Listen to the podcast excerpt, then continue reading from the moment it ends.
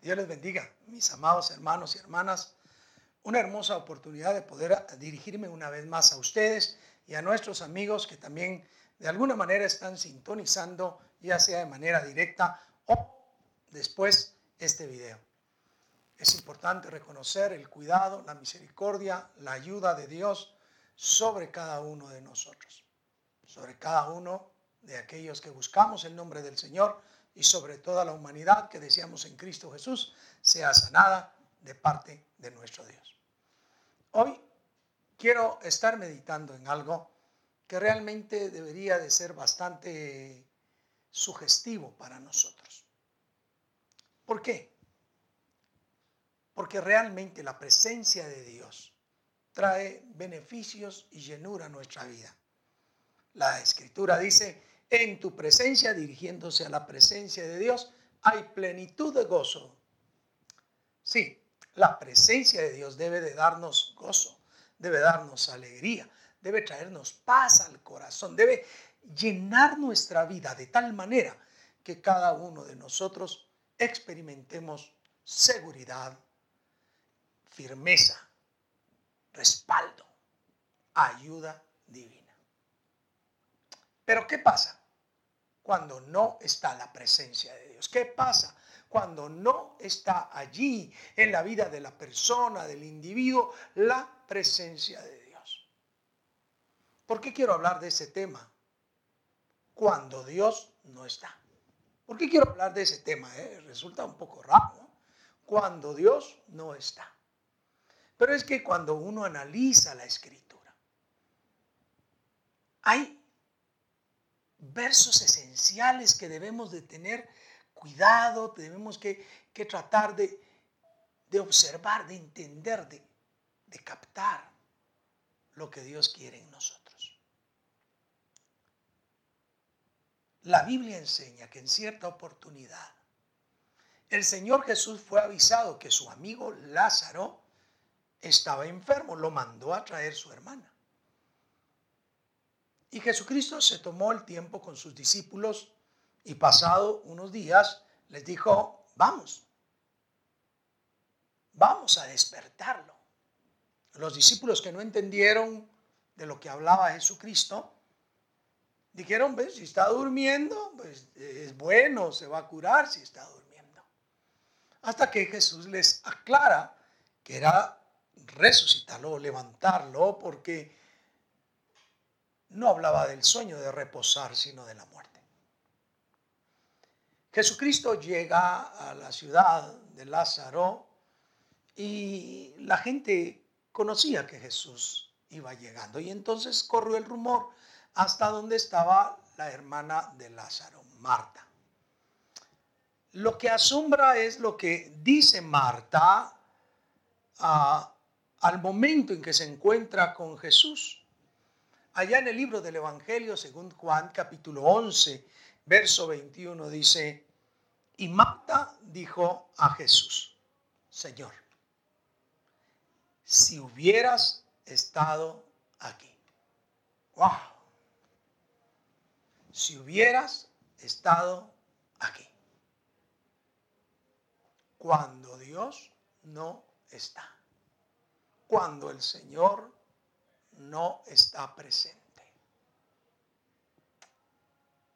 Desde la creación misma, el ser humano conoció a Dios.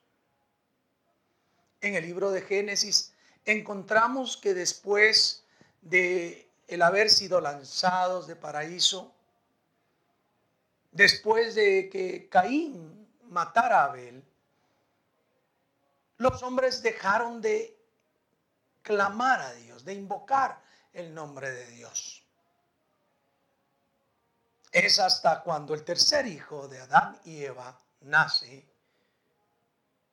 que los hombres comienzan una vez más a invocar el nombre de Dios.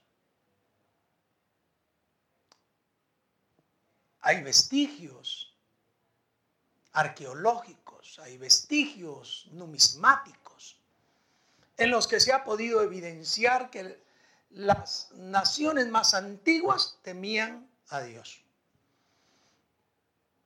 Cada una le llamaba de diferente forma. Pero siempre existía un concepto de alguien superior, de alguien que era el creador, el hacedor, el invisible. Así que aquellas culturas crecieron bajo ese pensamiento de la existencia del Todopoderoso. Pasaron años, siglos. Y Dios se mostró a un pueblo, eligió un pueblo Israel para redimirlo entre todas las naciones y elegirlo como su especial tesoro. Y las naciones se desenfrenaron en pecado, en maldades, en cuestiones que mostraban su indiferencia al Creador, aunque creían en varios dioses, fueron abandonando al verdadero, pero siempre sustentaron su fe en dioses hechos de mano de hombre. La historia sigue, ustedes la conocen. Naciones enteras en nuestra época han dejado de creer en Dios. Han sacado a Dios y han puesto por baluarte la razón es la inteligencia, el razonamiento humano, el que para ellos se convierte en la verdad absoluta. Y por ello es que todo se ha vuelto circunstancial. La vida, la ética, la moral, todo se ha convertido circunstancial. Lo vivimos de acuerdo a cómo pensamos, cómo creemos o de acuerdo a nuestra cultura. ¿Por qué? Aquellas metarealidades fueron siendo abandonadas por la razón. Sacaron a Dios, sí, naciones enteras, pueblos, sacaron a Dios de esa presencia en su casa, en la escuela, en la sociedad, y fueron sustituyendo esos valores verdaderos por una cantidad de valores que emergen del razonamiento del humanismo y por eso hicieron hasta ahí de cuarta generación derechos humanos. Sí, muchos sacaron a Dios. En la actualidad se dice que la iglesia es enemiga de la raza humana, es enemiga de los derechos humanos. Porque claro, la iglesia está invitando a que adoremos a Dios. ¿Qué es lo que sucede? ¿Qué es lo que pasa? Cuando Dios no está.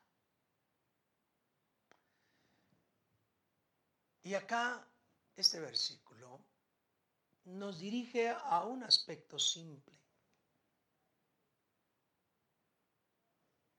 Ella, Marta, le dice al Señor Jesús, leemos de nuevo, verso 21, y Marta dijo a Jesús, Señor, si hubieras estado aquí, mi hermano no habría muerto. Qué tremendo. Estamos hablando de una sociedad antigua con creencias muy específicas en la vida y la muerte y ella está hablando de esa muerte natural. Ella está hablando del momento que el diccionario de la Real Academia Española lo, lo define solamente como separación del alma y el cuerpo. Cuando Dios no está, hay muerte cuando se ha abandonado a Dios, cuando se ha dejado de lado a Dios, entonces hay muerte porque no hay seguridad ni siquiera de esta vida y mucho menos de la vida venidera. cuando Dios no está, hay muerte, mis queridos hermanos y hermanas, amigos. Por eso es que es vital que la presencia de Dios, que Dios esté en tu hogar, que esté en tu vida, que esté en la vida de tus hijos, de tus seres queridos, en abuelo, abuela, en toda la familia, en todos los seres queridos. Es vital que esté la presencia de Dios, porque cuando no está Dios, hay muerte. Dichosos nosotros. Sí, debemos de festejar a Dios que hemos comprendido que sin Él nada somos y nada podemos. Como dice la escritura en Juan, sin mí nada podéis hacer. Nada podéis hacer. Separados de mí, nada podéis hacer. La ausencia de Dios trae muerte. Me cuestionaba cuando estaba pensando en este mensaje es, ¿Podrá el hombre acostumbrarse a vivir sin Dios? ¿Podrá el hombre acostumbrarse a no tener la presencia de Dios en él? Y vaya que el no teísmo o ateísmo como se conoce ha crecido.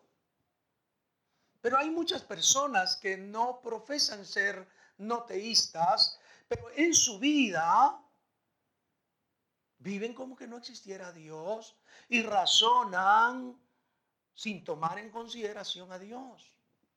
Aún las nuevas generaciones cristianas evangélicas tienen una racionalidad muy parecida a dejar afuera a Dios porque nos parece mejor un criterio humano.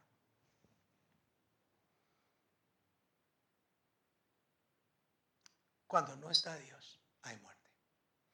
Pero no hay solo muerte. Yo, quiero que reflexiones.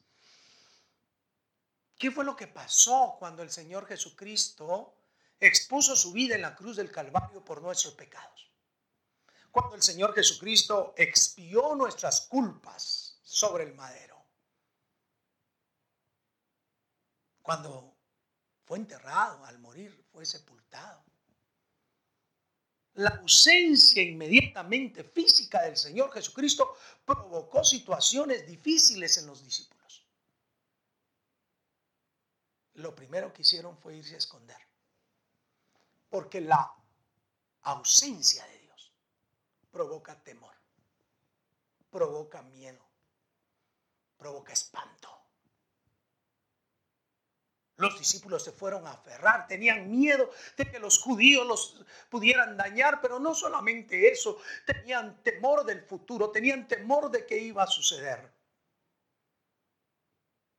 Y se escondieron. Tan es así que los, los discípulos fueron visitados por el Señor Jesús, ustedes lo saben, en secreto. Jesucristo les aparece estando en medio de la, de la casa en la que estaban sin abrir las puertas. Pero ellos estaban plagados de temor, plagados de duda, porque cuando no está Dios, hay muerte y hay duda. Hay temor. Hay aflicción. Pero ¿Qué pasó con los discípulos también? Cuando uno lee los evangelios, se da cuenta que algunos discípulos, después de la muerte de Jesús, se fueron a pescar. Se olvidaron de lo que Jesús había dicho en la palabra en Mateo 4. Venid en pos de mí y yo les haré pescadores de hombres. Venid en pos de mí y os haré pescadores de hombres. Sí, qué maravilloso Jesucristo. Les había dado una consigna, un trabajo, una nueva razón de ser. Y ellos lo siguieron, aceptaron la invitación, aceptaron seguir al maestro para ser pescadores de hombres. Habían experimentado la gloria cuando los mandó de dos en dos, los demonios se les sujetaban, los enfermos eran sanos y a los pobres les era predicado el Evangelio. Pero cuando muere Jesús, cuando no está Dios, ya no tiene sentido nada y vuelven a su vida antigua, a su forma de pensar, a su forma de razonar, a su forma de vivir como lo hacían antes. Si estás poniendo atención, mi querido hermano y hermana, partiendo de ese versículo que hemos leído en Juan capítulo 11, verso 21, si hubieras, Señor, si hubieras estado aquí, estamos tratando de llevar a tu mente el pensamiento que analiza cuando Dios no está. Y cuando Dios no está, estamos diciendo que hay muerte. Cuando Dios no está, estamos diciendo que hay temor, que hay duda, que hay aflicción. Pero también estoy diciendo que cuando Dios no está, la vida vuelve a su estado primario, a como se era antes, a vivir sin fe, sin esperanza, a vivir sin búsqueda de Dios. Aún allí en el mar, cuando estos discípulos decidieron irse a pescar, Jesucristo les aparece allí, les dice si tienen que comer. Y ellos van, sí, tienen que comer y van a darle al Señor, pero cuando ellos llegan al lugar, estaba allí asándose, cocinándose pez, un pescado. Entonces ellos creyeron que Jesús había llegado a verlos. Pero en tanto Jesús no estuvo, en tanto Dios no estuvo, hubo muerte, temor, y la vida volvió a ser la misma de antes de conocer a Jesús. Cuando Dios no está, hay estragos. Muchos países, de alguna manera, directa o indirecta, sacaron a Dios. Y lo que se experimenta, señalo una vez más, es muerte es temor. Y la vida vuelve a ser como era sin Él, rutinaria, pecaminosa. Pero tras el hecho que Marta le dice al Señor, si hubieses estado aquí, mi hermano no habría muerto. Jesús responde en el verso 22. Mas también sé ahora que todo lo que pidas a Dios, Dios te lo dará. Marta le expresa algo más. Yo sé que si tú le pides a Dios, todo te lo dará. La idea de Marta es seria.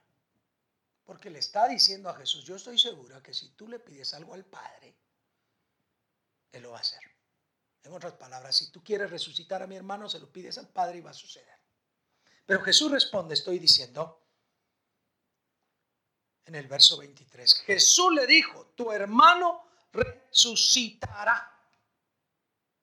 El diálogo ustedes lo conocen, Marta le dice, yo sé que resucitará en el día de la resurrección en el día final, en el día postrero. Y entonces Jesús dice, yo soy la resurrección y la vida. El que cree en mí, aunque esté muerto, vivirá. Porque cuando está Dios, cuando la presencia de Dios se acerca, hay esperanza de resucitar. Hay esperanza de resurrección. Hay esperanza de que el llanto se convierta en gozo. Hay esperanza que las cosas se transformen por la presencia de Dios. Y Jesús lo que, lo que le está diciendo es, si yo, yo no estaba, tu hermano murió, Pero ahora estoy yo acá. Y tienes garantía que tu hermano resucitará. ¿Crees esto? ¿Crees eso? La presencia de Dios trae vida. Esto debería ser un llamado de atención fabuloso para las naciones, pero hoy quiero hacer un llamado a tu casa, a tu vida, porque muchas familias han sacado a Dios de sus casas. El razonamiento humano ha sacado a Dios de las familias. La lectura bíblica, la oración, la dedicación a Dios en poco está vigente en los hogares. Y debo decirlo con pena, con dolor que aún eh, en, hogares cristianos evangélicos la presencia de Dios es muy pobre, porque no hay reuniones para Él, porque no hay lectura, porque no hay oración, porque no hay dedicación de la familia a Dios. Y debo decirlo con pena, yo estoy diciéndolo con sinceridad. Muchos de los que se dedican o nos dedicamos a la palabra, a la predicación de la palabra de Dios o al ministerio, muchos descuidamos la familia en aras del ministerio. Y cuando llegamos a casa, llegamos noche, no tenemos comunión con los hijos e hijas, a veces ni con la esposa, y hemos puesto a la orilla al filo que nuestros hijos e hijas al secularizarse educacionalmente sean bombardeados por ideologías que lo que hacen es sacar a Dios. Hay maridos que piensan racionalmente y creen que la mujer exagera cuando busca de Dios o entre los mismos familiares, entre la misma casa, le llaman fanático aquel que asiste al culto. Hay familias que no esperan el día domingo para buscar de Dios y adorarlo, sino para irse de fiesta. Y ojalá fuera de fiesta, de compartir, de sentarse en un parque, de, hacer un picnic, donde comen, donde comparten. Si no se van a la playa, se van a las discotecas, cada quien agarra por su camino, nadie está presente, todos se distraen. Y si van en familia, se llega a un lugar y todos se desaparecen, porque muchos han sacado a Dios de la familia. Pero para que Dios salga de la familia, primero las personas deben de haber perdido fe. Deben haber perdido creer en Dios. Si es que alguna vez creyeron. Pero nosotros, mis queridos hermanos, nosotros, todos aquellos que confiamos en la presencia de Dios, en la misericordia y en el sacrificio de nuestro Señor Jesucristo, Dios no está ausente. Dios no está fuera de nosotros, ni fuera de nuestras casas. Tenemos que hacer valer esto en el nombre de Jesús y más en estos tiempos, porque no podemos decir, ¿dónde está Dios? ¿Qué pasó? ¿Qué pasó esto? ¿O qué sucedió? Que aquello fue lo que pasó. Tenemos que validar en nuestro corazón la misma presencia de nuestro Dios. Y entonces en lugar de muerte, viene la vida. Más adelante el Señor Jesús le va a decir a, esta mujer que todo aquel que cree en Él, aunque esté muerto, vivirá. Que todo aquel que se acerca a Él, vivirá eternamente. Cuando Dios no está, hay muerte. Pero si está Él, hay vida. Hay garantía de la vida, como en la creación, cuando el Espíritu de Dios se movía sobre las aguas, garantizando los hechos de Dios sobre la creación. Así, cuando Dios está con nosotros, Dios garantiza vida, vida eterna para nosotros. Cuando Dios no está, hay temor. Pero nosotros no podemos tener temor porque cuando nosotros hemos creído en Cristo, el Espíritu Santo derramó en nuestros corazones el amor de Dios. Y el amor echa fuera el temor, en donde aquel que teme no ha sido perfeccionado por el amor. Pero el amor de Dios, la convicción del amor de Dios echa fuera el temor, echa fuera la duda, echa fuera la situación de conflicto y nos da garantía, nos da seguridad, nos da aliento. Cuando Dios no está, hay muerte, hay temor. Pero cuando Dios está, hay vida y hay amor de Dios que quita el temor. Porque no hemos recibido un espíritu de temor, ni de cobardía,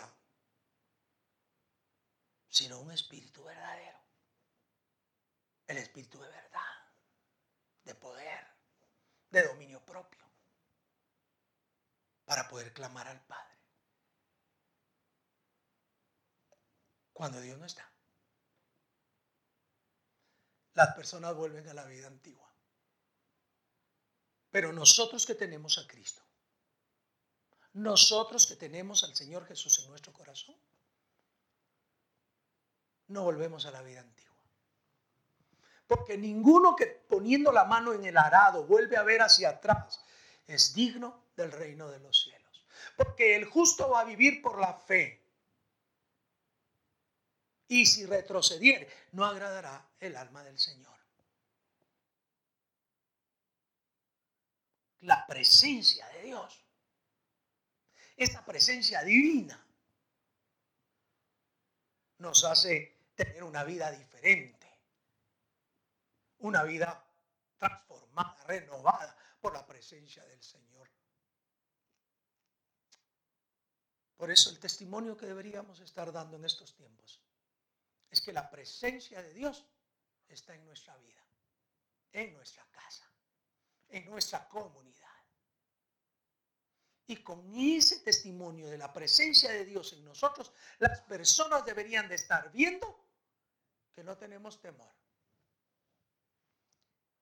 que creemos en la vida eterna que Dios nos ha dado, que tenemos una verdadera sintonía a la vida eterna que Dios nos ha prometido. Y por ello no hay temor en nuestra vida, aunque podamos pasar necesidades, aunque incluso podamos llorar por las necesidades, la tristeza en Cristo es para vida, pero la tristeza sin Cristo es para muerte.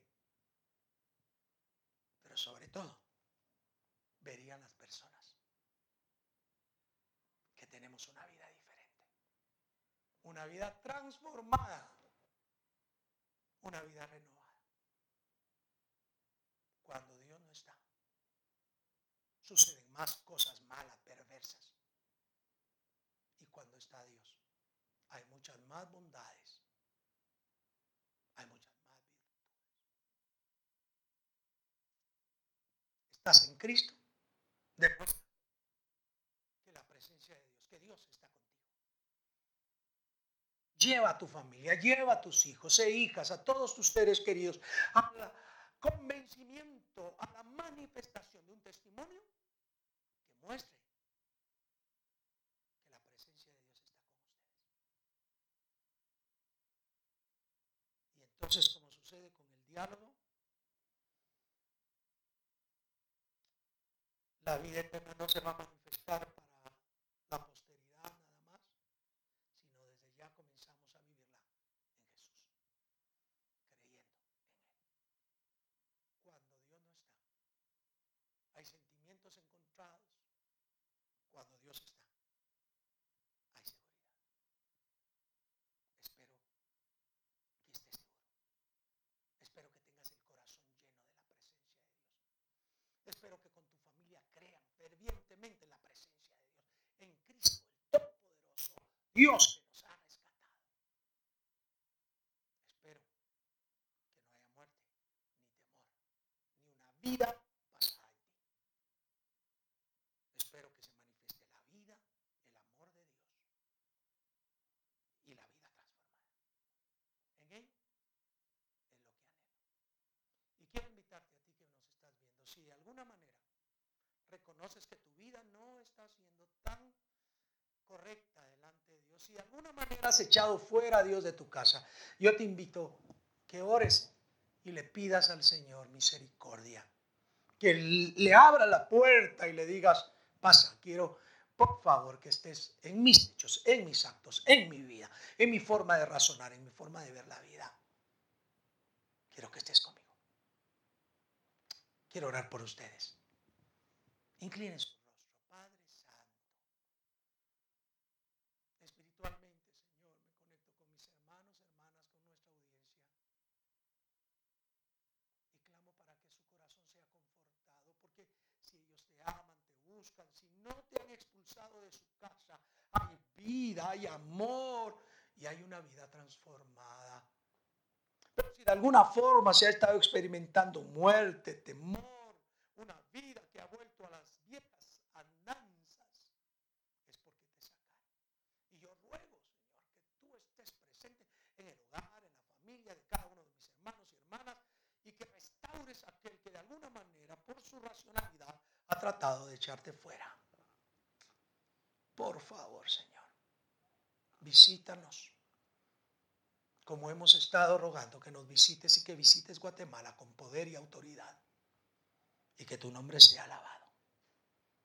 Los bendigo, los lleno de ti por los méritos inagotables de Jesús. En él digo, amén y amén. Mis queridos hermanos y hermanas, muchas gracias por permitirme entrar a sus hogares y quisiera suplicarles a Iglesia Lluvias de Gracia Norte eh, ya los líderes, me imagino, trasladaron las hojas de las lecturas que nos corresponden durante esta semana. Sí, tuvimos hace la semana anterior una semana de escalinata de oración. Esta semana fue una semana de ayuno y oración. La semana entrante la estaremos usando para tener lectura dirigida en familia y oración. Espero que ustedes estén en conjunto sigan haciendo, que a pesar de la situación tan difícil, tan rara, experimentemos la presencia de Dios en nuestros hogares.